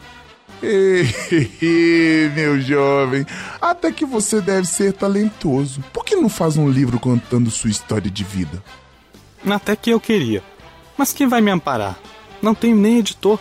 Ora, ora, ora. Mas você é quase um membro da família, meu jovem. Não vou deixar minha neta namorar um escritor pé rapado e falido feito você. Pode deixar que eu pague as despesas pra você fazer esse livro aí. Eita, como história dessas, você vende mais que água em deserto. Aí você paga o que me deve. Topa, é pegar ou largar? Topei a proposta. Eu não tinha mais nada a perder mesmo. Memória Sem Brilho foi um sucesso. Tem gente até querendo transformar em uma novela mexicana. Pelo menos eu encontrei o meu caminho. Muitas vezes não posso me ajudar, sempre faço tudo errado. Mas pelo menos posso servir de inspiração para outras pessoas. Em mim, elas encontraram um exemplo exato do que não fazer. Sempre fiz muito drama. A vida não precisa ser assim. A história ainda não acabou. I didn't like the way he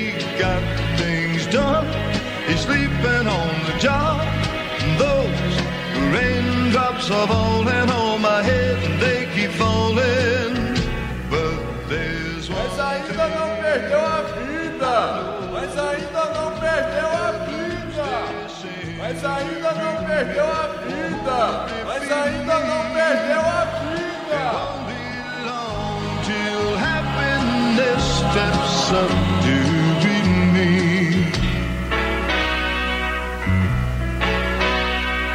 Raindrops keep falling on head, but that Mas ainda não perdeu a vida! turning red cries out for me, cause I'm never gonna stop the rain by complaining, because I'm free. Nothing's worrying me. Ainda não perdeu a vida! Ainda não.